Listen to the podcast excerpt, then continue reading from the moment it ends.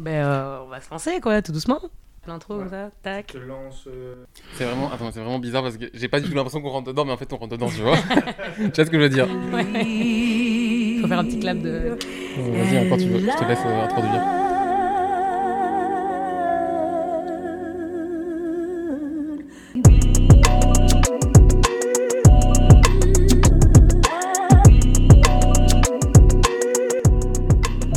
Bonjour à toutes et à tous et bienvenue dans le Wombat Café. Aujourd'hui, euh, je suis accompagnée de Ryan. Bonjour Ryan, comment vas-tu?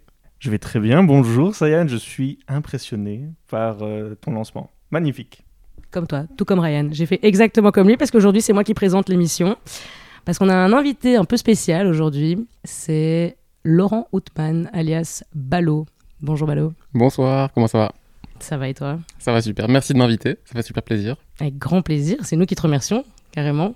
T'es bien, Heureux d'être là. t'es bien installé, ça va Je suis hyper bien installé. Canapé très T'as l'air confortable. posé. Canapé très confortable. Bien accueilli ici. Alors aujourd'hui, on va parler un peu de, bah, de Ballot, grosse surprise. Euh, on va parler un petit peu de son parcours. Euh, Ballot est un graphiste slash euh, youtubeur euh, ouais. slash artiste slash super gars. Voilà. Je, je- je suis pas ultra fan du terme youtubeur, mais je l'accepte quand même quand on le dit. Mais... C'est vrai, c'est péjoratif. Tu trouves ça dénigrant? Hmm, En fait, le seul truc que je trouve bizarre là-dedans, mais ça c'est un, point de vue que j'ai qui est partagé quand même par d'autres créateurs, c'est que ce qui est bizarre, c'est que c'est le nom un peu de l'entreprise qui donne le nom du métier, tu vois. Alors qu'au final, on est juste créateur de vidéos, créateur de contenu. Moi, en général, je préfère dire créateur de contenu, mais ça c'est juste pour faire chier. hein. Euh. Excusez-moi, je suis pas youtubeur, je suis euh, créateur de contenu. Mais ça sonne carrément mieux en tout cas. C'est un peu plus classe, tu vois. Donc créateur de contenu, excusez-moi. Je rigole, je rigole. non, non, mais non, mais tu fais bien de le préciser. En tout cas, c'est quelque chose que je savais pas du tout. Je savais pas du tout que c'était vu de manière euh, peut-être un peu. Pas par tout le monde, hein. mais je vois pas ça de manière péjorative. hein, Non, mais je, je comprends aussi euh, puisque sur YouTube, c'est toi qui fais tout quoi au final. Donc euh, Ouais. c'est un petit peu dénigrant de dire que, que tu vis aussi, donc. euh, c'est vrai. Mais tu vois, quand tu travailles par exemple chez, chez Google, on dit pas que t'es Googler, tu. Ouais. Vois, on dit que Mais t'es c'est pour ça que dit, euh, pour ça que je me suis dit it makes sense quand même parce que j'ai essayé de le voir dans d'autres euh, dans d'autres marques Ouais. avec d'autres concepts, mais non. Après, Instagrammeur, on dit un peu, mais. Ah ouais, carrément. peu. Ouais, dit, ça marche. mais t'es vraiment influenceur aussi. Ouais. Les deux se disent, quoi. Ok, cool. Bah du coup, on accueille Balo qui est euh, créateur de contenu euh, Merci. et qui. Bah, Est-ce qu'on peut mettre le mot, le terme graphiste, de, graphiste dedans aussi du coup vu que... Ouais, bien sûr, évidemment. Bah donc t'es Évidemment. juste créateur de contenu au final. Euh, Il y a pas de slash. créateur, on va dire. je rigole, je rigole. Euh, ouais, créateur de contenu sur Internet et graphiste freelance. En général, c'est ça que je dis, tu vois. Créateur de contenu sur Internet et freelance, euh, graphiste freelance. Et comment euh, comment est-ce qu'on décide de devenir euh, graphiste euh, freelance? Alors, euh, bon, déjà, devenir graphiste, c'est quelque chose qui a commencé à l'âge de mes 15 ans, plus ou moins. Euh, passionné par, Photoshop, fasciné surtout par, par Photoshop. Genre, euh, dès que je voyais un petit peu des, des affiches surréalistes et tout, ça me rendait dingue.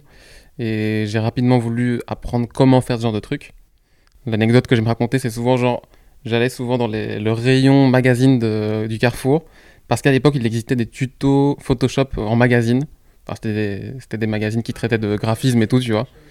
Et genre, t'avais des pages comme ça à un moment où ils t'expliquaient un tuto et tout, ça, ça me rendait dingue. Je savais même pas encore Photoshop à ce moment-là. Et donc là, c'est un peu le moment où est née l'envie de devenir graphiste. Et puis, euh, T'étais déjà en secondaire en, en art, non, à ce moment-là? Euh, non, c'était même encore avant. C'était Ah ouais. quand j'étais. Ouais, j'étais en secondaire, mais pas encore en art. C'était vraiment genre en troisième secondaire, peut-être, tu vois. Mais là, c'était vraiment juste. euh, ouais, ça me fascinait, mais je voyais pas trop encore la perspective d'avenir là-dedans. Je me disais même pas que j'allais devenir graphiste, mais j'étais un peu fasciné par ce truc, tu vois. C'était un mélange de l'informatique et de l'art, tu vois. C'était ça Mhm. qui, qui me plaisait, en fait. Le côté digital et tout, euh, un peu euh, geek, je crois, tu vois, sur les bords. T'étais geek, toi? Ouais, à fond. C'est vrai? Ouais. Je me rappelle pas de ça. Mais c'était avant qu'on se connaisse aussi, c'était quand j'avais. euh, de, de- de mes 10 ans, à- non, mais depuis, mes- depuis mes 8-9 ans à mes genre 15 ans, euh, no life, quoi. Sérieux? Genre jeux vidéo, mais à fond, quoi. Putain, j'en apprends beaucoup parce qu'il faut, ouais, il faut savoir que Balo et moi, on se connaît depuis, je dirais, aux alentours de 10 ans. Mhm. Enfin, on s'est rencontrés quand on avait peut-être 16 ou 17 ans, something like that. Euh, ouais, un truc du genre, ouais. Ouais. Je pense, je dirais 17. Enfin, moi, 17 et toi un peu, plus, un peu moins, je pense, vu que Ouais. t'étais plus jeune. Ouais. Mais avant ça, enfin, avant mon adolescence, enfin, tu vois, avant la période où tu commences à sortir et tout, euh, Genre, c'était- Counter-Strike et World of Warcraft. Quoi, tu. Ok, d'accord. Ah ouais. Je voulais savoir en plus dans quel type de geekness tu te retrouvais, mais Obscur, le côté Obscur, obscur. ok, le côté ouais. obscur. à Dofus et tout aussi ou pas? Non, ça non. Ah non, ok, t'es pas. Ça pour moi c'était. euh, C'était un peu plus tard quand même. Je ça. respectais Dofus, hein, mais Mais- pour ah moi ouais. c'était le, le World of Warcraft ou C'était le bas de gamme de, World of Warcraft. Ouais, c'est ça. de pour moi, tu vois. Et du coup, euh, donc du coup, avant t'étais un geek, puis t'as commencé à être quand même passionné par ce- cet, euh, cet univers euh, Photoshop, le fait de vous- pouvoir faire tes montages, Mhm. de, de pouvoir faire une affiche de dingue en mode science-fiction. Ouais. Et du coup, tu t'es lancé dans l'artistique. T'avais déjà Ouais. une facilité peut-être à dessiner ou à peindre. Hmm, ou à- Je faisais aussi d'ailleurs à ce moment-là, je faisais déjà un peu de graffiti, tu vois. Mhm. Ça, c'était aussi une des, une des premières formes d'art qui m'a énormément touché, tu vois, le, le graffiti, euh, tout d'un coup le travail de lettres déstructuré et tout. Ça, j'en ai fait pendant hyper longtemps. Et c'est même surtout ça qui m'a amené à aller euh, en école artistique après à Saint-Luc. Donc je venais de Hucle 1, puis après j'étais à Saint-Luc pour faire un... C'était quoi? Ben, 5e, 6e en fait euh, en graphisme. Et ça, c'était nourri en partie par Photoshop et par le graffiti en fait. C'était les deux trucs qui ont, qui ont nourri mon envie d'aller dans une école d'art. Et euh, ouais, c'est là que tout a commencé. Après, c'était vraiment à Saint-Luc. Là, il y a eu vraiment un avant-après parce que je me suis retrouvé en fait du jour au lendemain à être à l'école et vraiment kiffer ce que j'étais en train de faire. Alors qu'avant, c'était euh, tu vois option économie en secondaire, enfin l'enfer. Ouais. Et tout d'un coup, j'étais dans une école d'art quoi. C'était, ça avait rien à voir, tu vois. Mhm. J'avais l'impression d'avoir des, des cours où tout d'un coup on, on s'amusait quoi. Tu vois, on apprenait des choses artistiques, créatives et tout. C'était ça, c'était incroyable. C'était mes deux, mes deux meilleures années à l'école d'ailleurs. C'était Saint-Luc en secondaire. Et après ça, tu t'es lancé, t'as voulu faire le NIF en graphisme pour un peu peaufiner ton. C'est ça, ouais. Après, j'ai été à l'université, enfin haute école en graphisme au 75. Et euh, j'ai fait trois ans là-bas en ayant raté une année. Genre, j'ai raté ma première parce que j'allais pas beaucoup à l'école, quoi. Alors que j'aimais bien le graphisme, tu vois. C'était moi qui allais de, j'allais, de, là de mon plein, gré. Mais euh, je crois que le côté, euh, enfin, cadre scolaire et tout, j'en avais marre. Je sais pas trop expliquer pourquoi, mais j'en, pouvais plus du cadre scolaire. Ouais, la créativité coup, fusait ouais, déjà ça. de manière personnelle et t'avais pas spécialement envie d'être dans un format. Ouais, euh, mais même, j'avais encore des choses à apprendre, tu vois. C'était Ouais, sûr, tu vois. J'avais encore des choses à apprendre. J'étais pas encore fait pour euh, me lancer dans le monde du travail, ça c'était sûr. Euh, c'est pour ça qu'après, j'ai fait des stages quand même. Mais euh, je, je- je déprimais en fait à l'école. J'avais même plus envie de créer et tout, donc euh, j'ai quitté. Et, euh, et c'est là que j'ai commencé à faire des, des cours à distance en web design. Parce que je m'étais renseigné et je m'étais rendu compte que le web design c'était quand même un métier où il y avait pas mal de taf. Et que si je voulais- si j'allais être juste graphiste en freelance, ça allait être technique quand même au niveau euh, trouver du boulot et tout, surtout au début. Donc je m'étais dit que j'allais euh, essayer de pouvoir fournir plus de services. Et donc je me suis dit web design c'est une bonne idée. Les sites web, euh, il y a une grosse grosse demande. Mhm. Donc j'ai fait une formation à distance là-dedans. Et en parallèle de ça, après j'ai entrepris un stage dans une entreprise en tant que graphiste justement. Et t'as pas kiffé le stage non plus. Non, j'ai aimé le stage. Honnêtement, j'ai aimé le stage parce que ça m'a épanoui de dingue et ça m'a redonné vraiment un gros amour pour le graphisme. Parce que tout d'un coup, en fait, euh, je gagnais un peu d'argent, c'était un stage payé. Donc je me rendais compte que c'était trop cool en fait de, de faire un truc que tu kiffes et de pouvoir toucher de l'argent. Mhm. C'est toujours mieux d'avoir un métier que tu kiffes quand même. En fait, ce que je me suis rendu compte dans le stage, bon, déjà, je me suis beaucoup épanoui. Je me suis forcé aussi à apprendre des choses sur le côté parce que, tu vois, je me sentais encore pas à la hauteur. Je, je savais que j'avais encore des choses à apprendre, j'avais arrêté les cours, que, voilà, j'étais pas encore au niveau. Du coup, je me suis forcé à beaucoup apprendre de trucs à côté de mon stage, en, dehors de- des heures de travail, pour me former un peu de mon côté. Et j'ai surtout appris dans le stage, parce que ça s'est bien passé en soi. Mais ce que, ce que j'ai appris, c'est que j'avais pas forcément envie d'avoir un patron tout le temps. C'était ce côté, en fait, être obligé d'être là à 8-9 heures, Mhm. et être obligé de quitter à 16-17 heures, sinon t'es renvoyé, ça me, ça me rendait un peu fou. Ouais, parfois t'avais fini ton boulot, t'es là, bon, euh, voilà quoi. Bah, je sais pas, c'était le truc, le côté obligation, encore une fois, un peu comme avec l'école. Ouais, c'est ça. Tout de suite, c'est ce carcan-là que t'as pas aimé, quoi, en fait. Ouais, c'est Euh. T'as voulu te libérer de ça, ça, ouais. et être ton propre patron. Et surtout, il y avait un autre gars qui était en stage avec moi, mais lui, était... Enfin, il était dans la même boîte que moi, il était aussi en stage, mais pas en graphisme, dans une autre- un autre secteur. Et il avait dit une phrase à un moment qui m'avait trop euh, fait un déclic. Il m'avait dit Là, j'ai l'impression de bosser pour le rêve de quelqu'un d'autre, en parlant de notre, notre, notre patron. Et quand il m'a dit ça, j'étais vraiment en mode Ouais, c'est trop ça en fait. Tu vois, genre, euh, quand tu bosses dans une boîte et tout, c'est pas que ça, mais ça, tu peux le voir comme ça. En mode, euh, ouais, là, t'es en train de travailler pour le, le rêve de son patron. Lui, il a créé une entreprise, il est en train de créer son truc à lui, il a ses employés et tout, le kiff. Et toi, tu fais partie de son rêve, tu vois, et tu l'aides à, à faire grossir son truc. Et je m'étais dit, ouais, moi, j'ai aussi envie de créer mon propre truc, en fait. Et donc, c'est pour ça, ça c'était aussi un des, un des petits déclics qui m'a fait donner envie d'aller en freelance après. Mais là, t'avais aussi euh, une belle brochette de potes qui était. euh, également. Qui, avait pris, euh, Ouais. qui avait commencé en graphiste euh, ou en photographe ou des trucs comme ça, et vous aviez un chouette petit bâtiment et t'as décidé de rejoindre la bande, quoi. Exact, ouais, il y avait un bureau partagé qui était à Saint-Gilles, enfin, qui est toujours d'ailleurs. Et euh, j'avais un petit peu, pas cette sécurité, mais ce côté où tu as des potes qui se sont déjà un peu lancés dans le monde du freelancing. freelancing. Le monde du freelance, you know. et le monde des indépendants, des indépendants, quoi. Et du coup, c'était limite un peu rassurant de se dire, ok, que tu as des gens que tu connais qui, qui peuvent le faire, qui vont peut-être pouvoir t'aiguiller un peu au début, te rassurer. C'est pas facile de se, de se lancer du jour au lendemain en tant que freelance parce que tu sais que Ça peut ne pas fonctionner, ouais, quoi. ça peut pas fonctionner, qu'il y a peut-être un, un- un petit moment de flottement de six mois où tu pas de taf. euh, c'est stressant, quoi. Tu t'es lancé en te disant, bon, je teste. Ouais, je me suis dit, ouais, c'est ça que je me suis dit. Euh, j'ai rejoint le bureau, j'avais fait des petites économies pour pouvoir payer un peu les, les loyers mensuels pendant quelques mois. Je vivais encore chez mes parents à ce moment-là, donc euh, chill. Et surtout, j'avais réussi à choper un client à mon stage. Donc euh, quand je suis Direct. Ah arrivé, ouais, donc quand t'as direct. fait la transition, t'avais tout de suite quelque chose. C'est ça, ouais. J'avais rencontré un gars et il était justement en train de lancer une nouvelle boîte. Parce que dans le stage dans lequel je bossais, c'était un coworking en fait. Donc euh, je bossais pour le coworking et il y avait énormément de gens qui venaient pour bosser. Et euh, un des gars, je lançais une boîte, il avait vu ce que je faisais, il était chaud qu'on bosse ensemble. Et lui, ça a été mon premier client que j'ai chopé à mon stage. Et du coup, je suis, je suis pas arrivé du jour au lendemain dans mon bureau en mode bon, qu'est-ce que je vais faire maintenant? Devant ton ordi en mode, bon, Ouais, c'est ça. on Donc va, ça, c'est vendre, des- on, va, on va se vendre un petit peu. Mhm. Ah non, clairement, ça peut être compliqué. Mais du coup, là, j'étais un peu rassuré. J'avais un client déjà, fallait que j'assure. Euh, C'était un nouveau monde qui s'ouvrait à moi. Euh, très stressant, vu que j'avais jamais eu de client. Je savais même presque pas euh, comment facturer, comment présenter. Et t'as appris ça sur le tas avec les. Euh, Internet, beaucoup Internet. ah ouais, tu Euh, demandais comment se faire facturer en tant que Je graphiste. demandais pas, mais je regardais sur Internet comment ça se faisait. Il y avait des, des petits forums qui traitaient de ça, ou des sites web qui traitaient de ça. Euh, puis j'en parle à mon entourage aussi, tu vois. Et c'est ce fameux premier client euh, qui t'a un peu euh, berné, dont tu parles dans tes vidéos ou pas? J'ai déjà parlé de lui. En, en- en vrai, Enfin, pas berné, mais bon, il a, il a un peu profité de ton. De, de tes débuts, quoi, de ton. Mhm, mais la collab se passait bien, mais c'est vrai que niveau argent, niveau paiement, c'était pas à, la hauteur du travail que je prestais. Genre, euh, si je devais facturer tout- toutes les heures que j'avais payées, euh, que j'avais travaillé, pardon, Ouais, pour lui, on n'est pas, euh, enfin, c'est pas correct. ouais t'étais loin du compte, quoi. Clairement, il voyait le petit débutant qui Ouais, c'est ça, il, commence, il a, euh, il a profité d'une situation. c'était un peu un businessman et tout le gars. Mais à l'aise, tu vois. Ça- C'était win-win, quoi. oui, c'est ça. Après, moi, ça me permettait de me faire mes armes. J'avais un Mhm. taf, j'étais Mhm. content. Après, voilà, euh, c'est pas grave. Je, suis Euh, pas, euh, je ne regrette pas du tout ce travail. Ni, euh, Aujourd'hui, tu arrives à, à repérer les clients un peu chiants, tu arrives à... Euh, ça peut se repérer. hein. Il y, a des- il y a des petits. euh, En général, si un client arrive chez toi et qu'il te dit d'avance, on est un petit peu short niveau budget, tu sais que ça va peut-être pas, mal- pas bien se passer. Quoi. Mhm. Parce que le gars met déjà sur le tapis que euh, Tu vas pas être bien payé. ça, va être, ouais, ça, ça va être compliqué. Donc toi, t'auras euh, pas envie de passer trop d'heures dessus. après, après, franchement, moi je travaille pas comme ça parce que ça m'est déjà arrivé plein de fois de bosser pour un projet où il n'y avait pas forcément un énorme budget, mais je le faisais parce que le projet était cool. Mm. Ça dépend vraiment de quoi. Et t'as beaucoup de potes qui viennent te demander, tu veux pas envie de me faire un logo, tu veux pas envie de me faire un truc, tu veux pas... J'en ai eu quand j'étais souvent à l'école, mais euh, moins maintenant. Quoi. Maintenant, on te considère plus comme un vrai, euh, comme un vrai créateur. On me respecte, mais non, je rigole. Euh, bah, à l'école, oui, ça m'arrivait, tu vois, mais. Ouais, non, quand Maintenant, pas trop.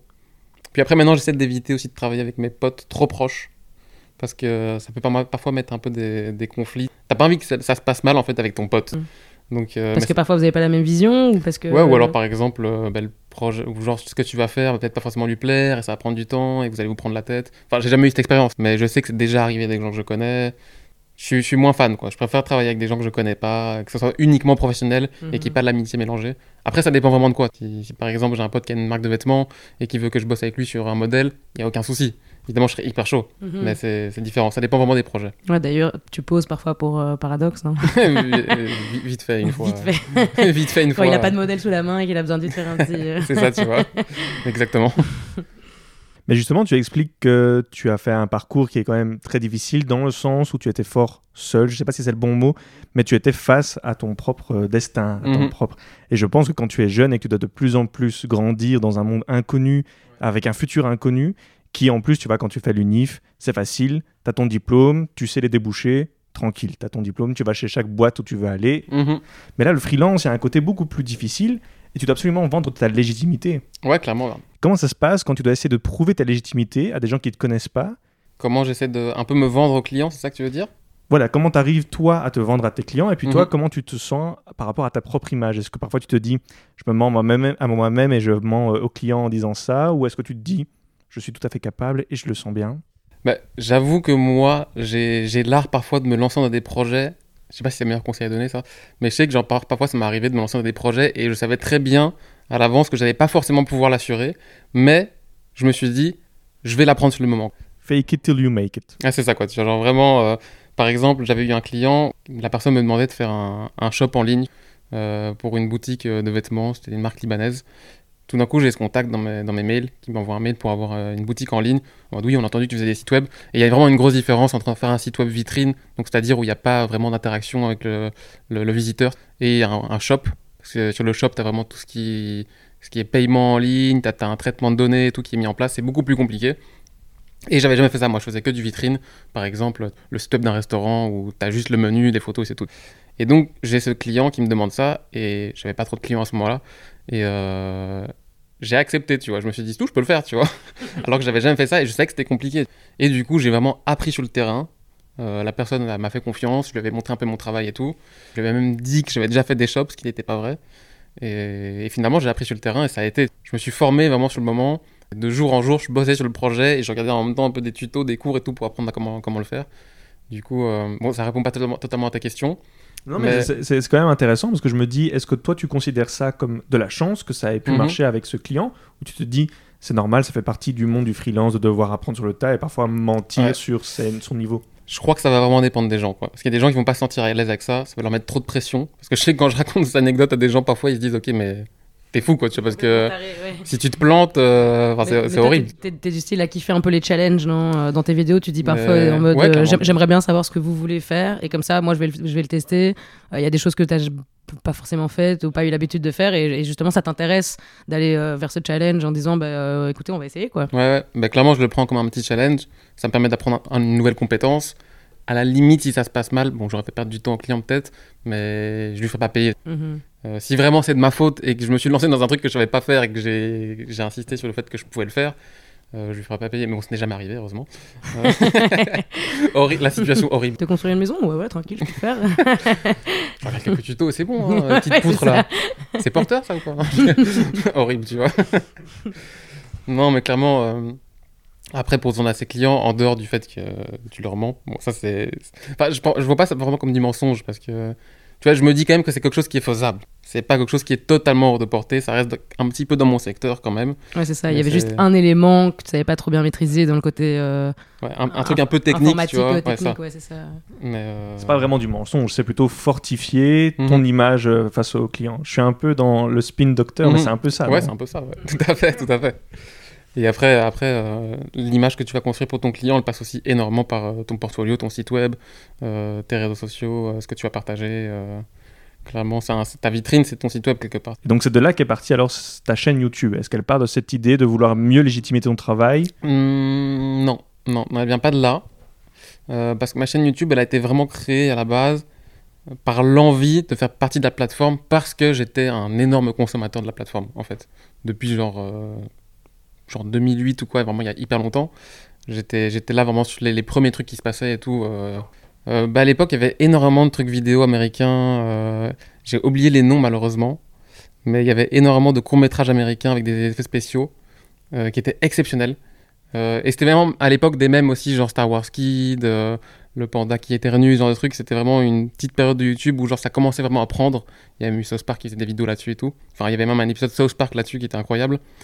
Et donc, euh, depuis cette période-là, j'ai commencé vraiment à, regarder énormément YouTube. Et donc, j'ai vu un peu tous les YouTubeurs français euh, se lancer là-dessus, comme, comme, comme plein de gens. Et euh, j'étais vraiment un gros, gros consommateur. Genre, j'ai des abonnements vraiment que je regarde tous les jours depuis des années. Et j'ai toujours voulu faire partie de la plateforme d'une manière ou d'une autre, mais je savais pas exactement comment. Alors que maintenant, ça me paraît évident. Mais genre, vraiment, je me suis posé la question pendant un an. Enfin, il y, y a eu un moment où je me suis dit, ok, je vais me lancer. Et puis, il y a eu un an de réflexion où je me suis dit, qu'est-ce que je vais faire en fait? Alors que je faisais déjà du graphisme. Et puis après, après un an, je me suis dit, ah, pourquoi pas faire du graphisme? J'ai un petit peu analysé ce qui se faisait sur YouTube. Et j'ai surtout vu que sur YouTube, le, YouTube francophone, il n'y avait pas énormément de vidéos qui traitaient sur le graphisme. Et il y avait quelques chaînes qui, qui proposaient des tutos en français, évidemment, il y en avait, hein, et c'était pas le néant. Mais je me suis dit, il y a peut-être un créneau à prendre et euh, je vais pas me retrouver du jour au lendemain euh, sur YouTube avec en fait euh, 10 000 chaînes qui font la même chose que moi. Donc euh, je me suis dit, pourquoi pas euh, se lancer dans, dans le graphisme sur YouTube. Au début, c'était vraiment le côté euh, tuto que tu t'es dit que tu allais exploiter. Ouais, c'est ça. ouais. Clairement, au début, c'était le, côté- le côté tuto parce que c'était le truc qui me paraissait le plus simple à faire. Et je, je voyais pas du tout encore ce que je pouvais faire d'autre aussi. C'était, je me suis dit, ah ben c'est tout, mais je, je maîtrise quand même bien Photoshop, j'adore ça. Je maîtrise quand même bien Illustrator, j'a- j'adore ça aussi. Pourquoi pas essayer de partager un peu mes compétences pour commencer Ouais, au début, il y avait un peu la, la, la catchphrase 5 conseils sur Photoshop, Ouais, des c'était trucs un peu comme ça, quoi. C'était le côté un petit peu euh, éducatif, euh, prof limite, tu vois, même si, euh, même si voilà, j'avais encore plein de choses à apprendre. Mais euh, il y avait ce côté, ouais, enfin, c'était c'était le, le- le plus simple, je pense, pour commencer, c'était le tuto. Et ça me permettait aussi de me dire, ok, je vais faire une vidéo de parler, parler d'un d'un truc que je connais bien. Et euh, je vais écrire un petit peu mon tutoriel. Et puis après, je vais me lancer, ça va me permettre d'apprendre à maîtriser la vidéo, le micro, le son. Et donc toi qui es parti euh, de l'école, qui a appris par Internet, tu t'es dit, je vais redonner un peu mon savoir par. Internet euh, À fond, aux autres. Clairement, clairement. Euh, le côté. euh, Moi, moi, je suis vraiment. euh, Internet, pour moi, c'est ma vie, tu vois, quelque part. Et je trouve que c'est un, un outil, mais genre, euh, exceptionnel. Tout ce que tu peux apprendre sur Internet aujourd'hui, c'est. Il n'y a rien, en fait, que tu ne peux pas apprendre sur Internet, quoi. Je trouve que c'est c'est- c'est juste un outil incroyable. Et ça me fait trop plaisir de pouvoir contribuer à ça. Et euh, c'est tellement vaste aussi. À fond, et puis maintenant, tu deviens. T'es quand même un petit peu euh, connu maintenant, mais est-ce que. Genre, tu sais dire à quel moment t'as senti que ça basculait vers quelque chose de vraiment euh, rentable et, et enrichissant euh, Clairement, ouais, clairement. Enrichissant, ça l'a toujours été. hein, depuis le début. parce que- Enrichissant euh, financièrement et personnellement. hein, personnellement, enrichissant, ça l'a toujours été parce que dès le début, t'as d'office avant que tu sortes ta première vidéo, t'as le track de- du jour au lendemain. En fait, tu t'exhibes un peu sur les, sur les réseaux, sur internet. Tu vois, c'est bizarre Mhm. parce qu'on n'a pas tous des gens dans son entourage qui font ça. Et de- maintenant, de moins en moins, c'est de moins en moins bizarre de faire des trucs sur internet. Mais à l'époque, genre, il y a déjà 3-4 ans, c'était déjà totalement différent. Maintenant, il y a de plus en plus de jeunes qui se lancent sur TikTok, Instagram. Ouais, ils ont- mais ça reste quand même moins la, pudiques. plupart, ouais, la plupart des, de, de mon entourage en tout cas ils sont à fond sur internet et ils, sont, ils suivent plein de trucs mais c'est plutôt derrière l'écran et jamais on se montre Ouais, c'est un peu aussi le truc d'internet enfin je dirais, il y a une grande partie des internautes qui, qui, qui, qui profitent plutôt de ce côté là quoi Mais euh, ouais, clairement, mais justement, la nouvelle génération de moins en moins. Et du coup, moi, quand je me suis lancé, c'était un peu le côté. euh, Je suis un peu le premier de mes potes qui fait ça. ouais le seul Ouais, ça, le, le seul. Encore maintenant, le seul. enfin, je connais très peu de gens qui font ça. Et attends, je me suis un peu perdu dans ce que je voulais dire. C'était quoi la question qu'il y avait avant? Bah, que, quand, quand est-ce que tu as senti que ça commençait à basculer Ah oui, vers quelque chose de vraiment stable concret enrichissant Oui, euh, je, parlais, je parlais d'enrichissement, ouais. après avoir fait des tut- après avoir commencé les tutos et tout parce qu'il y, a- il y a sûrement un moment où tu as dû sentir que bon voilà tu pouvais te lâcher vraiment euh, créativement parlant euh. Mais enrichissant, ça l'a toujours été depuis le début parce qu'à partir du moment où j'ai commencé à lâcher une vidéo, je me suis dit, ok, maintenant c'est bon. Tu vois, il y a eu un déclic. Maintenant, je fais plus que ça. Enfin, je vais, je vais, je vais en faire un maximum parce que j'aime faire ça. Et du coup, de vidéo en vidéo, tu tu t'améliores quelque part aussi parce que tu apprends à mieux maîtriser le son, tu apprends à mieux écrire tes vidéos, tu apprends à mieux monter. Et donc, ça, c'est vraiment tout ce qui. Enfin, ça fait vraiment petit à petit. Personne t'a jamais aidé pour faire même ta première vidéo, savoir comment ça se passait Hmm, pas trop, non, non, non. Je, je me basais vraiment sur les codes qui se faisaient déjà un petit peu. Enfin, j'essayais de m'inspirer un peu des codes qu'il y avait actuellement sur YouTube. Je regardais beaucoup ce que les gens faisaient et j'essayais d'un petit peu le reproduire en termes de montage et de dynamisme surtout. hein. du style Qu'elles inspirent Moi j'en ai une. que, à, à laquelle tu pourrais euh, attitrer Ballot Vas-y. Vas-y, je suis curieux d'entendre ça. Ben, je me souviens que moi, en fait, ce qui s'est passé, c'est que j'ai découvert euh, Balo par euh, YouTube dans mes recommandations. Ça a popé. Et à l'époque, je regardais un, un YouTuber anglophone qui, je pense, s'appelait Zemre, si je me trompe Zimri. pas. Zimri, ok. Et donc, euh, ben, comme je regardais tout le temps ses vidéos, ben, ils m'ont proposé forcément euh, quelqu'un qui ressemblait, qui faisait des concepts similaires, francophones. Donc, je tombe, euh, je tombe sur toi. Et puis, je crois qu'on avait un, un enregistrement le jour après. Donc je dis à Sahan, ah ouais, tu sais que j'ai découvert un type qui fait des designs, il est plutôt bon et tout. Et je lui dis, ah ouais, je Merci. crois il, il s'appelle Balo ou un truc comme ça. Donc Sahan me dit, mais oui, mais je te connais, attends, c'est de mon pote et tout. Et là, j'étais. Déjà, je savais pas que tu étais bruxellois, donc ça m'avait Ouais. déjà euh, un peu choqué. Bref. Donc je dirais que Zemri, ça a été euh, une grande, euh, peut-être pas inspiration, mais en Mhm. tout cas, quelqu'un avec qui. euh, parce que je me rappelle, sur une vidéo en tout cas, qui t'avait fait un petit clin d'œil Oui, oui. sur cette vidéo. Et Anecdote ça avait incroyable. euh, amené beaucoup de choses. Peut-être que tu peux un peu nous raconter euh, Ouais, cette sûr, relation entre les deux. Bien sûr. Bah, du coup, il y a eu deux ans sur YouTube où genre euh, j'ai fait ma petite route tout seul là. Et puis genre après deux ans, je y avait... en fait, il y avait de plus en plus de gens dans mes commentaires qui me demandaient de reprendre un concept où je redesign les logos de mes abonnés. Et c'était un logo, c'était un concept qui venait d'un YouTuber américain, Zimri Mayfield, comme tu viens de le dire. Et du coup, je me suis dit, j'avais déjà vu qu'il y avait d'autres gens qui l'avaient déjà fait aussi, pas en français, mais j'avais déjà eu des gens qui avaient repris le concept. Du coup, je me suis dit, pourquoi pas reprendre aussi le concept vu qu'on me le demande et je crédite le mec et tout, aucun souci. Et du coup, je me lance là-dedans. Et oui, je regardais évidemment aussi beaucoup ses vidéos parce qu'il était très inspirant, hyper doué dans ce qu'il fait. Euh, mais lui, c'est vraiment la base de sa chaîne, c'est presque que ça, quoi. Il fait un maximum de redesign de logo, mais en anglais du coup.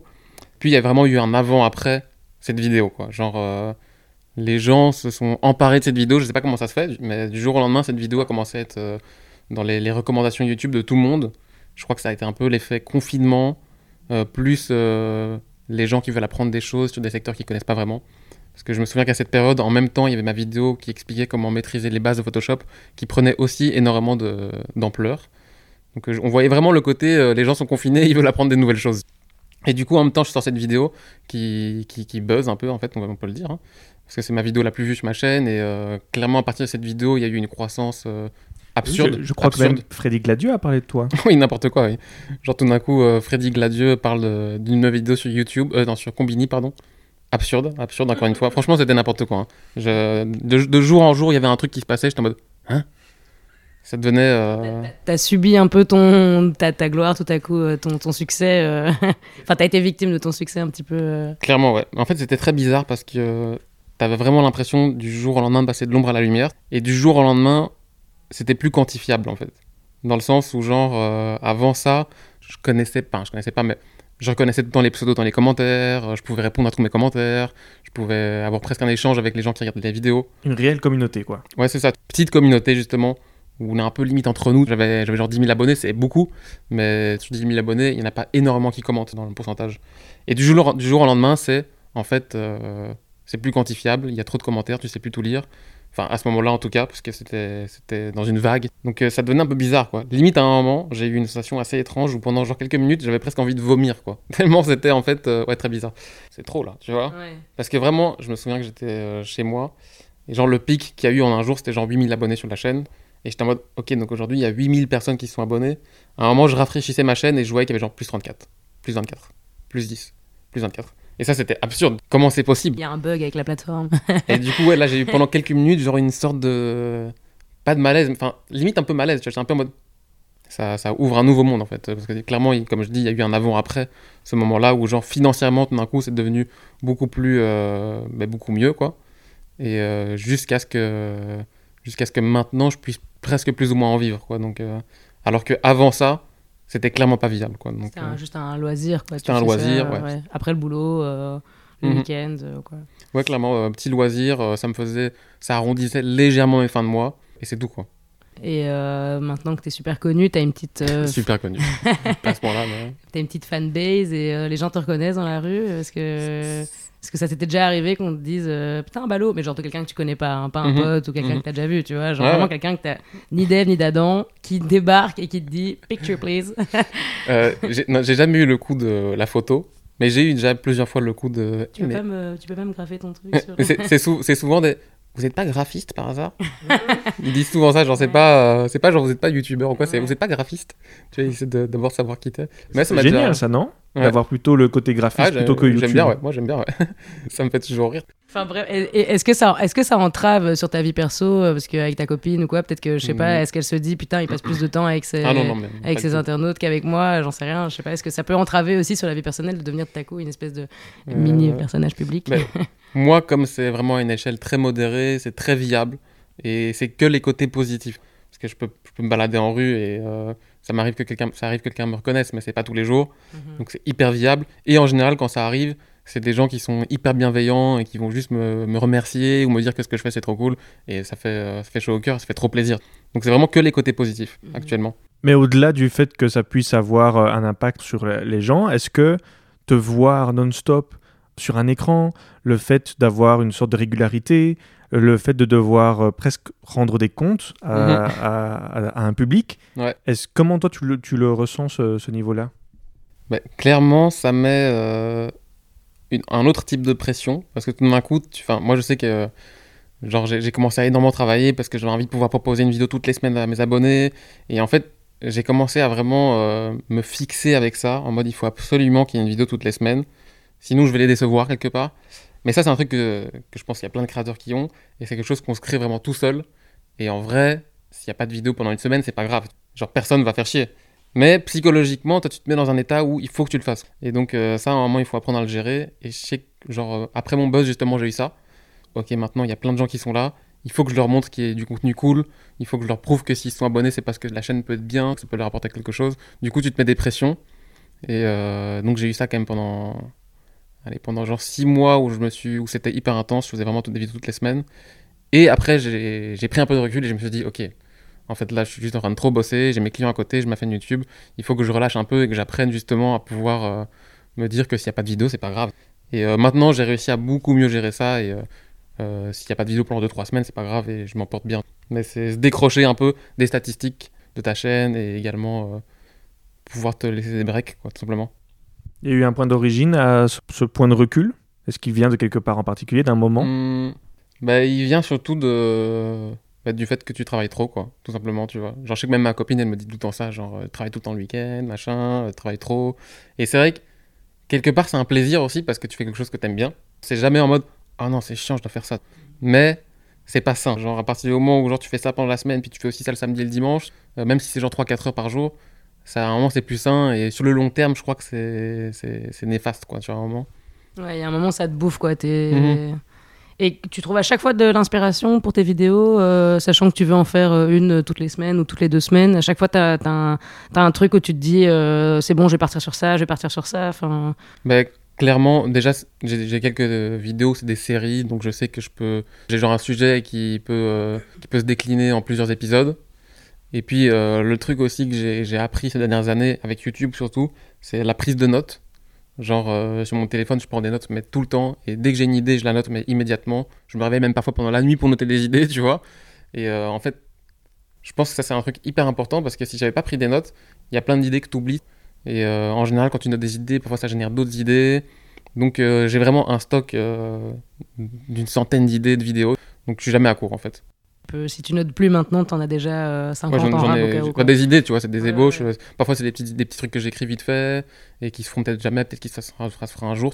Mais parfois, le- tu t'inspirais aussi de, justement du travail que tu avais à faire euh, pour tes clients, des choses Exact, comme ça. ouais, exact. ouais. Parfois, ouais, c'est ce que j'essaie de développer un peu sur la chaîne. C'était un moment essayer d'exposer mon travail pro sur ma chaîne YouTube, euh, essayer de montrer un peu aux gens quel était le, le vrai côté, la- le, le vrai côté avec le contact client et tout. Euh, D'ailleurs, tu es très pédagogue à ce niveau-là, justement, tu expliques bien euh, Comment, ouais. comment gérer ses clients, comment gérer son travail, comment gérer son timing, sa pression aussi. euh. Ouais, ouais, j'essaie, de faire ça. Euh, mais, mais de moins en moins. Parce que j'essaie de, de faire en sorte que la chaîne s'ouvre de plus en plus à, à plus de gens, en fait. Et moins juste genre aux graphistes. Essayer de... Parce que j'aime bien le côté, en fait, vulgarisation, où j'essaie de montrer un truc dans mon métier qui pourrait intéresser, par exemple, ma mère. Qui, par exemple, forcément, pas forcément irait voir une vidéo sur le graphisme, mais peut-être que, en fait, euh, la façon dont je vais traiter le sujet, elle va trouver ça intéressant, divertissant. Allier vraiment le côté divertissant et... Ah ouais, tu, euh, fais, tu fais ça quand tu fais une vidéo, tu te dis, euh, je veux que ce soit en tout cas accessible pour ma mère, quoi. pas forcément ma, pas forcément ma mère mais quelqu'un qui soit surtout pas intéressé par le graphisme tu vois Putain, mais c'est comme euh, j'ai écouté l'interview de Riyad Satouf il y a pas longtemps sur la première, et il a dit exactement la même chose. ah oui c'est vrai Qu'il a commencé à dessiner de la bande dessinée pour ceux qui aimaient pas la bande dessinée, parce que sa grand-mère. l'arabe du futur L'arabe du futur, Ok. oui, c'est ça, pardon, je vais pas contextualiser, mais donc c'est celui qui fait euh, la saga de l'arabe du futur.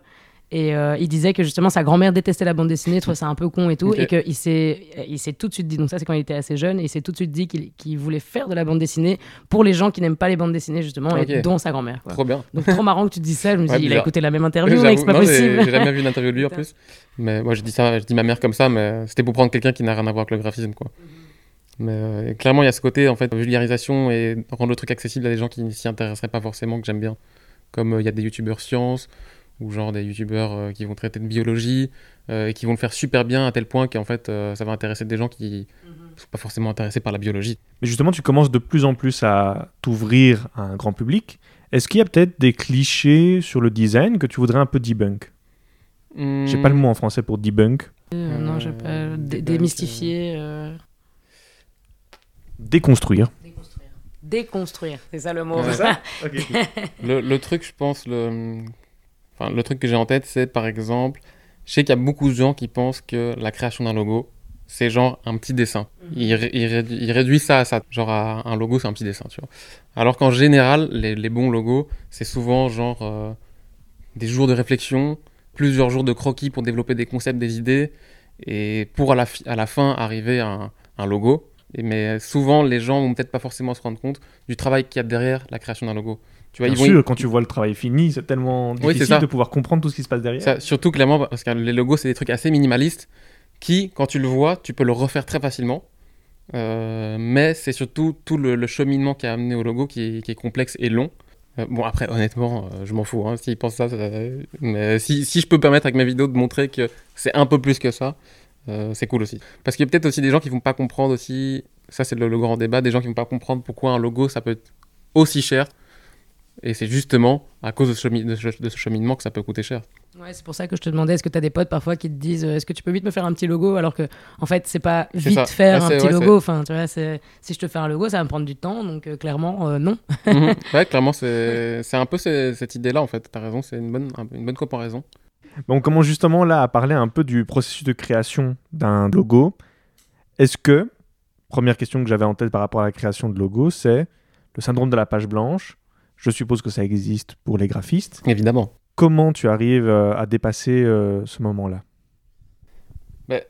Moi, honnêtement, j'ai pas souvent été confronté à ça. Et je pense que il y a, il y a une phase qui est super importante dans la création de n'importe quel logo et qui va vraiment aider après à driver la, la suite. Bon, déjà, la base, c'est respecter les étapes. Genre, euh, pour la création d'un logo, il y a clairement des étapes pour arriver euh, au final. Et la première étape, c'est évidemment la recherche, la documentation, qui peut prendre parfois un ou deux jours. Parce que si maintenant, demain, tu dois designer euh, un logo pour une marque de bière, et que tu sais pas ce que c'est la bière, tu sais pas comment on fait de la bière, tu connais rien à propos de la bière, évidemment que ça va être complexe de, développer- de développer des idées euh, pour la création d'un logo de bière. Donc il y a une phase de recherche qui est super importante tu dois apprendre à, à comprendre le métier euh, de ton client. Et c'est aussi ça que je trouve hyper fascinant aussi dans le métier de graphiste, c'est que tu vas être confronté à chaque client, enfin, peut-être pas à chaque fois, mais souvent à un nouveau secteur que tu connais pas, un nouveau secteur d'activité, et tu vas apprendre aussi énormément de ton client grâce à l'échange et grâce à ton travail. Donc ça c'est hyper enrichissant. Je pense que si tu passes par toutes ces phases un peu de réflexion, tout as d'office des idées à un moment qui vont, qui vont venir. Enfin, peut-être que ça arrive, hein. Mais je trouverais ça bizarre de passer genre deux jours à apprendre tout un secteur, puis après te mettre devant ton carnet, de faire bon, ben je ne sais pas quoi faire quand même. Il y, a- il y a plein d'autres étapes après qui suivent euh, pour développer un logo. Donc, euh, YouTube, tu es de plus en plus euh, dessus. Ça commence à devenir vraiment une activité, euh, une de tes activités principales. Oui. On remarque entre ta première vidéo et ta dernière vidéo un changement de comportement. Euh, pas dans le sens où tu es devenu un, un psychopathe ou quoi que ce soit, juste tu es de plus en plus à l'aise face à la caméra. mhm, Et je trouve que ça se ressent fort. En tout cas, moi qui te connais pas, je l'ai ressenti. trop bien. Comment Est-ce que, est-ce que toi tu l'as senti aussi? Je l'ai senti aussi, ouais. Ok. Et co- comment ça se fait que c'est, c'est arrivé? Et qu'est-ce que ça t'a apporté en fait cette chaîne YouTube envers toi-même, envers l'image que ça renvoie de Mhm. toi? Ce que ça m'a appor- apporté envers moi-même, déjà, c'est euh, apprendre à mieux parler, apprendre à mieux articuler aussi. Heureusement qu'on l'a invité au podcast euh, maintenant et pas à sa première vidéo. clairement, clairement. Ah. Moi, moi, je rajouterais même, il y a une aisance euh, comportementale, mais il y a aussi, euh, j'ai l'impression, euh, une espèce d'aisance dans le, dans le montage, dans, dans- Clairement, clairement. Il y, a- il y a une espèce de prise de liberté dans, dans la façon dont tu vas monter, euh, raconter tes petites blagues et puis même mettre la musique. Enfin, tu vois, genre, euh, tu te lâches un peu parfois. Je trouve ça assez rigolo, c'est chouette. Mais en vrai, si je remonte chaque fois un an dans le temps dans mes vidéos YouTube, je sens toujours que mon comportement il change un petit peu. Si je regarde ma première vidéo YouTube, je suis hyper coincé. Je regarde un, an après, je suis un petit peu moins coincé, mais je suis encore un peu coincé. Je regarde un an après, ça change encore. Et du coup, j'essaie fatalement essayer de me mettre de plus en plus à l'aise avec la caméra. C'est aussi énormément dû aux, aux commentaires des gens. Parce qu'il y avait plein de gens qui, qui observaient justement, qui, voyaient que j'étais encore un peu mal à l'aise et qui me essayaient de m'en- m'envoyer un message positif pour me dire que je devais me décoincer un petit peu, mais que c'était trop bien.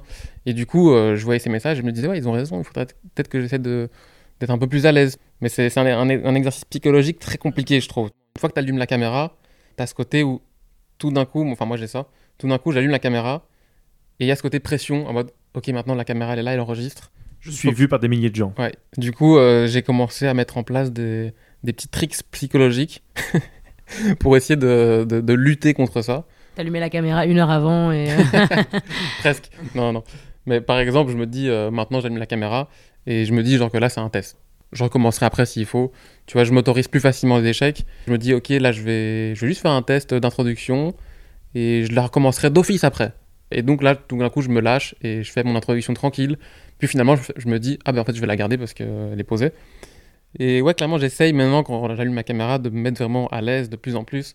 Et je crois que c'est un truc euh, évolutif qui s'est fait un peu naturellement. Et maintenant, j'essaye aussi de, quand même de. Je tiens un petit peu à rajouter de l'humour dans ma vidéo. Avant, franchement, je m'en foutais, j'avais pas du tout envie d'en rajouter parce que C'était une prise de tête en plus. J'avais déjà suffisamment de trucs à penser pour mes vidéos.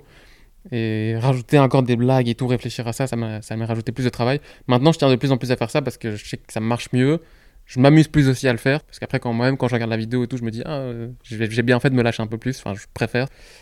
Mais en plus, dans la, dans la vraie vie, t'es un gars drôle. Donc au final, en- au final t'es plus naturel en mettant de l'humour dans ton truc. Donc, euh, Ouais, j'essaye, j'essaye. Mais euh, ouais, c'est un truc qui se fait naturellement, en tout cas, l'évolution euh, par rapport à ça. Mais ça me fait toujours plaisir quand on me fait le remarquer parce que j'ai essayé de vraiment faire un effort là-dessus. Et euh, des gens me, le- me le disent aussi souvent en commentaire, qu'ils trouvent que je suis de plus en plus à l'aise. Et c'est cool. Mais justement, les, les commentaires, est-ce qu'on, est-ce que tu as des rageux? Et si oui, comment tu fais pour les gérer? Évidemment, évidemment. Euh, surtout, comme je le disais, quand on passe du jour au lendemain un peu de l'ombre à la lumière, euh, clairement, du jour au lendemain, on chope des rageux. Parce que quand t'as une petite chaîne, t'as en général peu de, en général peu de rageux. C'est dingue, moi j'arrive vraiment pas à comprendre hein, les, les- les rageux. J'ai vraiment du mal à Personne comprendre le type qui va se dire je vais écrire quelque chose de, de méchant qui va avoir un impact sur quelqu'un que je ne connais pas. Ça, me- ça me dépasse un peu, mais ok, excuse-moi. Je suis totalement d'accord avec toi. hein, euh, je pense que c'est une frustration qui vient, euh, qui est intérieure. Je sais que j'ai même déjà des, j'ai même parfois des graphistes, euh, des graphistes qui sont rageux, et je pense que c'est un peu une frustration de voir euh, un confrère graphiste qui va exhiber euh, ce qu'il fait sur Internet, et euh, peut-être qu'il va peut-être moins bien le faire que lui, et ça va peut-être l'énerver de se dire qu'il y a quelqu'un qui fait du travail moins bien que lui, et qui est peut-être plus mis en, en lumière. J'en sais rien. Euh, J'essaie de comprendre parfois, mais le, le type de rageux que t'as, c'est genre, c'est de la merde ce que tu fais. ouais, c'est ça. Enfin, On t'a déjà dit que c'était de la merde ce que J'en tu ai, fais j'en ai très peu, mais ouais, clairement, t'as as des gens parfois qui vont dire. Maintenant, ils vont utiliser des mots un peu plus techniques du style c'est pas du tout professionnel ce genre de travail, machin. mais honnêtement, en fait, au tout début, ça m'impactait parce que je passais vraiment du moment où je n'en avais pas du tout à j'en ai un peu et parfois je lis des commentaires négatifs et clairement, quand c'est pas construit et tout, du jour, du jour au lendemain, tu vois ça, t'es un peu en mode ah ouais, ok. Bah, c'est pas gentil en fait. euh, À la limite, tu fais, tu fais plus attention aux seuls commentaires euh, négatifs euh, que, que- qu'aux 50 autres euh, sympas, quoi. Mhm, ça a Ouais. beaucoup plus de poids. Ouais, c'est, c'est- ils s'en rendent pas compte en fait, les nœuds, mais ça impacte énormément. Euh, un petit message qui dit c'est nul, lui il s'en fout, il est derrière son écran, il sait même pas, il sait même pas faire la moitié de ce que tu fais et c'est facile à dire en fait, c'est, énervant. hein. Honnêtement, maintenant, ça me fait plus rien. Parce que je pense que. C'est ce qu'on m'avait déjà expliqué, j'en avais parlé avec d'autres personnes. Si tu veux, il y a un moment où, euh, quand tu as un peu plus de suc- succès, c'est obligatoire que statistiquement, tu des gens qui n'aiment pas Mm. et qui le fassent savoir. C'est la rançon de la gloire, la gloire, ça se dit ça ou pas? Ouais. C'est un peu ça, tu vois. Ouais, ouais. Genre, euh, euh, c'est obligatoire qu'à un moment, il y a des gens qui n'aiment pas et qui le disent. Et je l'accepte et euh, honnêtement, ça me fait plus rien. Bah, à la limite, si c'est constructif encore, euh, tu vois, si c'est pas juste Ouais, pour si c'est t'enfoncer. constructif. euh, Ah, mais si c'est constructif, si quelqu'un si quelqu'un dit qu'il l'aime pas et que c'est pas du tout agressif et que c'est constructif et que ça peut même m'aider, mhm. bah, c'est avec plaisir que je lis. Mais là, je, lui je le considère pas comme un rageux. Alors, tu vois, je le considère comme quelqu'un qui, qui veut peut-être limite m'aider à progresser. Ouais, et puis il mettrait de toute façon un petit euh, un contrebalancement positif dans ce qu'il dit. Il ça, nuancerait quand même ses ça, ouais. propos. Du coup, ouais, c'est pas totalement rageux. Et du coup, maintenant, tu t'es aussi lancé dans le live Twitch, Également, ouais. qui t'a aussi, permis du coup d'attraper une espèce d'aisance avec le public. euh. Ouais, on essaye. hein. Là, c'est encore assez récent. Ça fait à peine un mois. Donc, j'ai fait genre 7 lives, tu vois. Mais euh, c'est encore une fois une autre plateforme. Mais en fait, c'est tout ce qui se passe sur Internet qui m'intéresse. Mhm. Donc euh, dès que je vois qu'il y a un truc qui est sur internet, j'ai envie d'en faire partie et d'ess- d'ess- d'ess- d'essayer. Genre moi j'ai trop envie d'expérimenter trop plein de choses différentes. Donc évidemment euh, Twitch c'est aussi une plateforme sur laquelle j'allais euh, souvent à l'époque quand je jouais encore beaucoup à des jeux comme Hearthstone et dans tout, ta tu vois. période de No Life. Non, c'était après, c'était après. C'était après ma période de life. Mais j'allais dessus il y a quand même 6 ans ou quoi. Mais là pas du tout dans une optique où je me disais que j'allais faire ça un jour. Mais là depuis genre euh, un, un an, deux ans, il y a de plus en plus de monde sur YouTube qui se convertissent un peu sur Twitch et qui viennent un petit peu euh, apporter d'autres choses que du gaming. C'est ça que je trouve intéressant aussi. C'est que moi je vais pas sur Twitch pour forcément faire du gaming, j'y vais aussi pour faire de la création en général. Et euh, c'est une autre façon de communiquer avec sa communauté aussi. Parce que là, tu as vraiment un chat qui est en Ouais. direct, tu peux échanger. T'as le côté peux- live en fait qui Mhm. te qui, t'écarte un peu de tes vidéos YouTube où justement tu peux tout préparer euh, au Mhm. millimètre près. Exactement, ouais. Et là tu débarques et hi guys, bon ben on fait quoi? Ouais, ça, c'est... comme, comme je te disais là tantôt, c'est vraiment euh, sur YouTube, tu as ce côté où ta vidéo, elle est montée, elle est préparée, elle a été étudiée. C'est toi qui as choisi les meilleurs plans, les meilleures scènes, les meilleurs euh, bouts de phrases. Après, sur Twitch, c'est ta vraie personne que tu vas exposer. Il y, a, ça va, il y aura pas d'artifice en fait. Ça va vraiment être toi face à ton public. Ils vont voir vraiment qui tu es. Mhm. Et, mais bon, après, ça, c'est pas ça qui m'intéresse. Mais euh, ce qui m'intéresse, c'est surtout l'échange, évidemment, pouvoir discuter avec les gens, pouvoir leur donner des conseils, pouvoir vraiment, ouais, l'échange, tout simplement, quoi, avoir le chat et Ça dure combien de temps un live en général euh, Tu fais ça une fois par semaine, c'est ça? Je fais ça une fois par semaine et parfois, je fais des trucs hors planning. Mais j'ai vraiment un petit rendez-vous hebdomadaire qui est le mercredi à 20h. Mais ça m'arrive parfois de live genre le, vendredi ou le samedi si j'ai envie. Et là, c'est dans une ambiance beaucoup plus détente où je prévois pas forcément quelque chose. Mais si j'ai envie de faire une petite création, de faire un peu de typographie ou quoi, ben je vais, je vais, je vais peut-être lancer un live et le faire en live. Et juste discuter avec les gens et faire mon truc. Mais sinon, j'ai un petit rendez-vous hebdomadaire où là, j'essaie de plus créer quelque chose, euh, prévoir un truc pour la soirée, qui est vraiment un échange créatif entre le chat et moi pour essayer de créer quelque chose ensemble. Mhm. Ça, c'est vraiment le truc que j'aime bien, c'est l'espèce- de création collaborative où tu as, presque une petite agence avec toi, en fait, avec des petits créatifs dans le chat qui vont te donner des idées, vous allez échanger et vous allez créer un truc ensemble à la fin et ça sera euh, le fruit du chat et toi. Ça, ça- ça, j'aime beaucoup ce, cette idée. Mhm. Ben ça, dans ta dernière vidéo, tu fais déjà. T'as essayé de mettre ça en place un peu euh, avec ta vidéo Adobe là?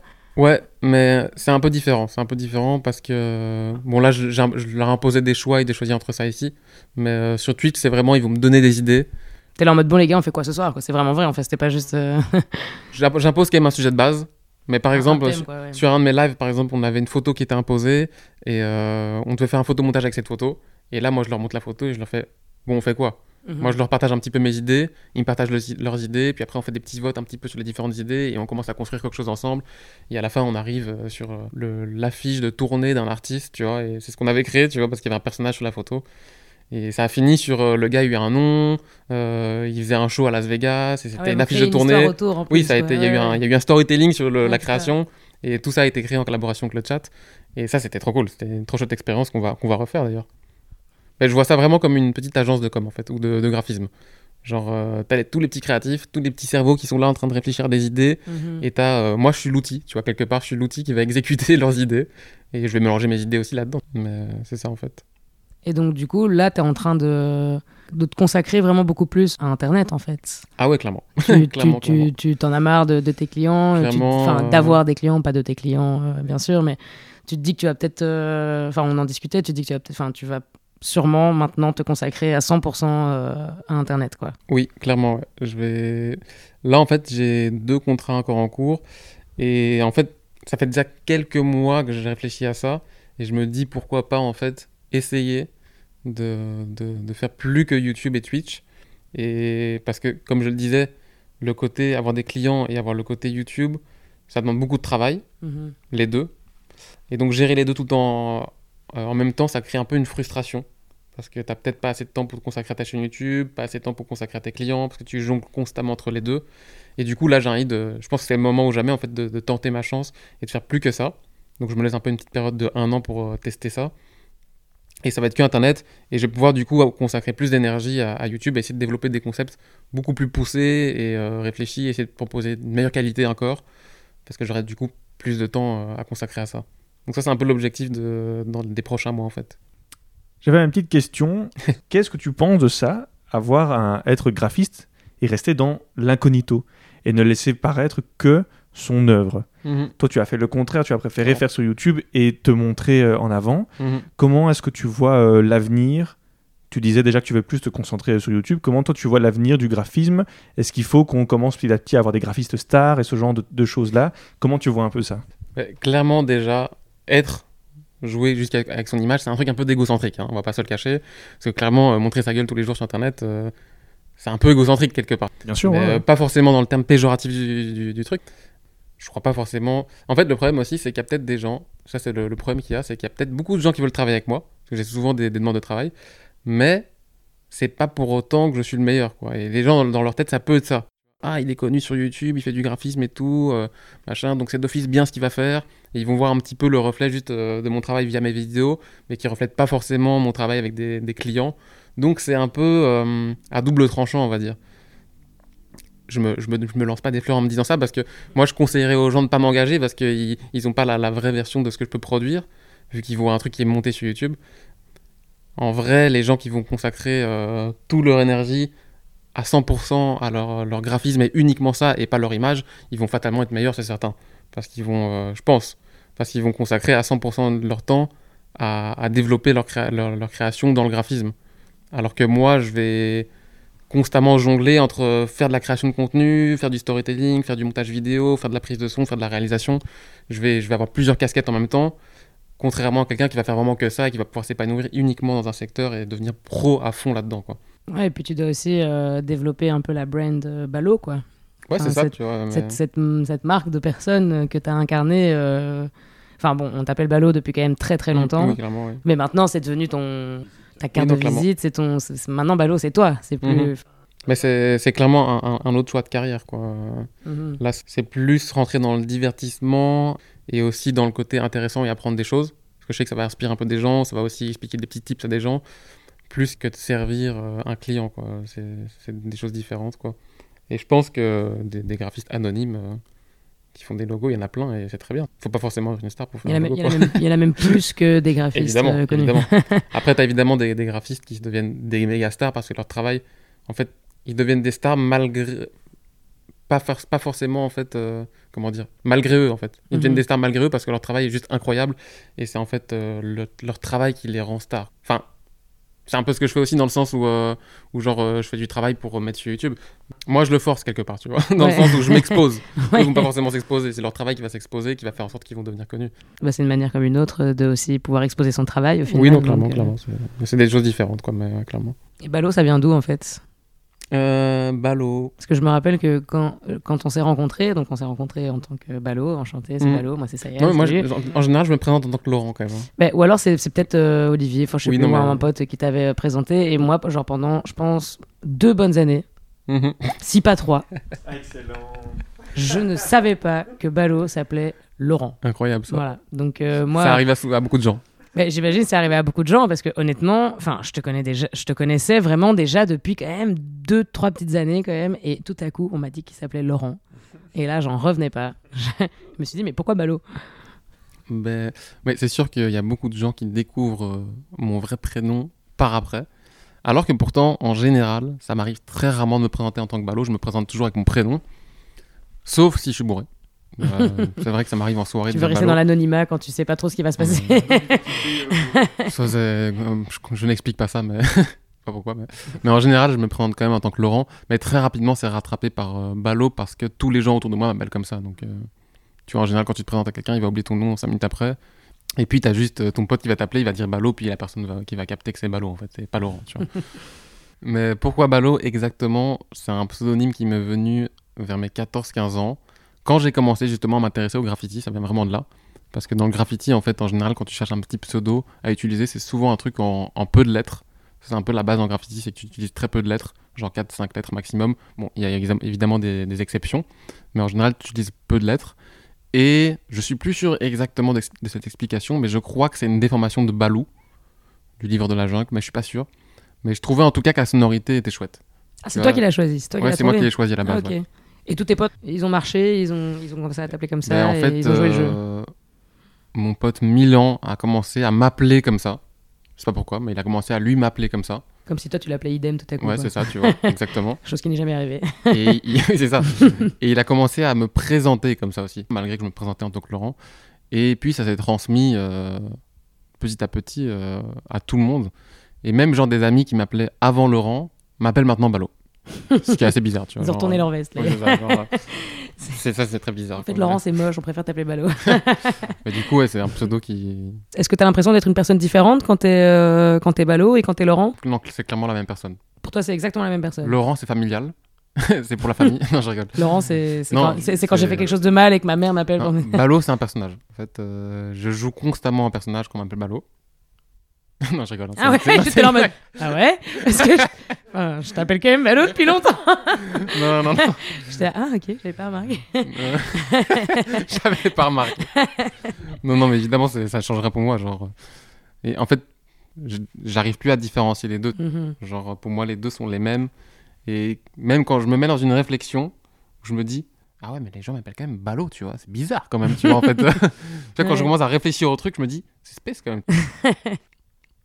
Bah écoute, euh, moi j'ai appris beaucoup de choses aujourd'hui sur toi, sur le graphisme, sur, euh, sur les, les créateurs de contenu et non les, les youtubeurs. Bien vu. Et je sais pas si Ryan, t'as encore un, un petit truc qui te trottait dans la tête que tu voulais absolument demander à Ballot. Mais sinon, j'avais une autre question.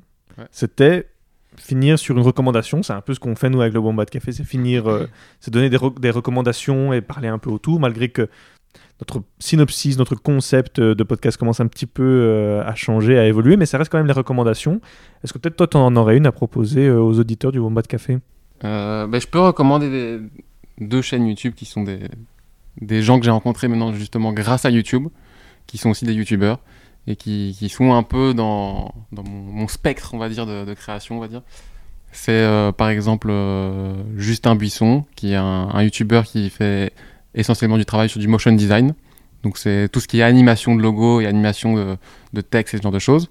Donc euh, hyper intéressant. Et sinon, il y a aussi euh, un YouTuber que j'aime beaucoup qui s'appelle Benjamin Code, qui fait euh, une vidéo YouTube, un peu vulgarisation aussi, mais surtout ce qui est développement de site web et développement en général, programmation. Mais sauf qu'il l'a- il l'apporte vraiment d'une façon où ça devient un peu accessible. Il fait des sites web avec nous, un peu comme toi. Ouais, et ouais, c'est euh, ça. Et il vulgarise un peu le truc pour que tu te sentes pas ultra largué quand tu regardes une de ses vidéos. C'est pas que pour les pros, quoi. C'est c'est ça, ouais. Et euh, sinon, pour finir une dernière, euh, Bastille UI, qui est aussi une chaîne YouTube et qui parle très, euh, principalement de graphisme, mais euh, d'user interface. Donc c'est vraiment tout ce qui est design euh, d'interface, par exemple sur ton téléphone, dans des applications mobiles ou du site web. Et il est spécialisé là-dedans. Et lui aussi, c'est très cool ce qu'il fait. euh, c'est assez, assez bien vulgarisé, quoi. Ouais, petite recommandation. graphisme, quoi. Trop bien. Ah, ouais, ah, ouais, désolé. Excuse-toi. J'ai- J'ai pen- j'ai pensé à, à les gens que je côtoie, quoi. Clairement, t'as bien fait. C'est le thème du jour, donc. euh, Je te laisse euh, finir euh, cette, euh, cette émission. Je voulais quand même te remercier, Balo, d'être venu, d'avoir accepté notre invitation. Ça fait quand même longtemps maintenant qu'on essaie d'organiser ça et on y est arrivé enfin. Donc, euh, merci beaucoup pour ta disponibilité, ta flexibilité et qu'on y soit euh, arrivé. Je te souhaite euh, beaucoup de courage pour la suite. Pour cette nouvelle aventure, tu te lances à fond euh, sur YouTube. On mettra tout en description euh, pour que vous puissiez aller voir euh, ce qu'il a pu faire et ce qu'il va faire dans le futur. Et voilà, qu'est-ce qu'on pourrait te souhaiter euh, pour la suite? Ouais, Déjà, merci beaucoup de m'avoir accueilli. C'était très cool comme échange. Même si j'ai l'impression d'avoir beaucoup parlé, j'espère que Mais c'était le but. Euh, on est là pour toi aujourd'hui. canapé euh, très confortable, très chouette accueil. Donc merci beaucoup, ça m'a fait super plaisir. Qu'est-ce qu'on peut me souhaiter pour la suite Euh, Bah, de réussir. De la chance sur YouTube. On espère que cette année de test va, va bien se passer. hein, parce que sinon, je vais retourner avec mes clients et Aïe, aïe, aïe. je serai pas content. Quoi. non, je rigole. Faudrait, je rigole. faudrait pas qu'ils écoutent le podcast du coup. C'est ça. bah écoute, euh, un tout grand merci, Balo. Et Merci. euh, pour le prochain épisode, peut-être que Ryan sera tout seul. Parce que moi, je serai plus là pendant. Je lâche Ryan pendant un petit moment. euh, Je pars pour les terres canadiennes, voir un peu ce qui s'y passe, voir si je peux y rester, trouver du boulot. Non, je, non, je vais revenir, t'inquiète. non, pas du tout, pas du tout. Non, mais il y aura peut-être juste un, un- un ou deux petits épisodes où, euh, où Ryan sera tout seul, mais, euh, mais euh, je, je serai de retour. En forme et en force. Ben, en tout cas, Balo, merci beaucoup. Ryan, merci, beaucoup. Et on se voit bientôt pour un prochain épisode. Ciao Bisous. Ciao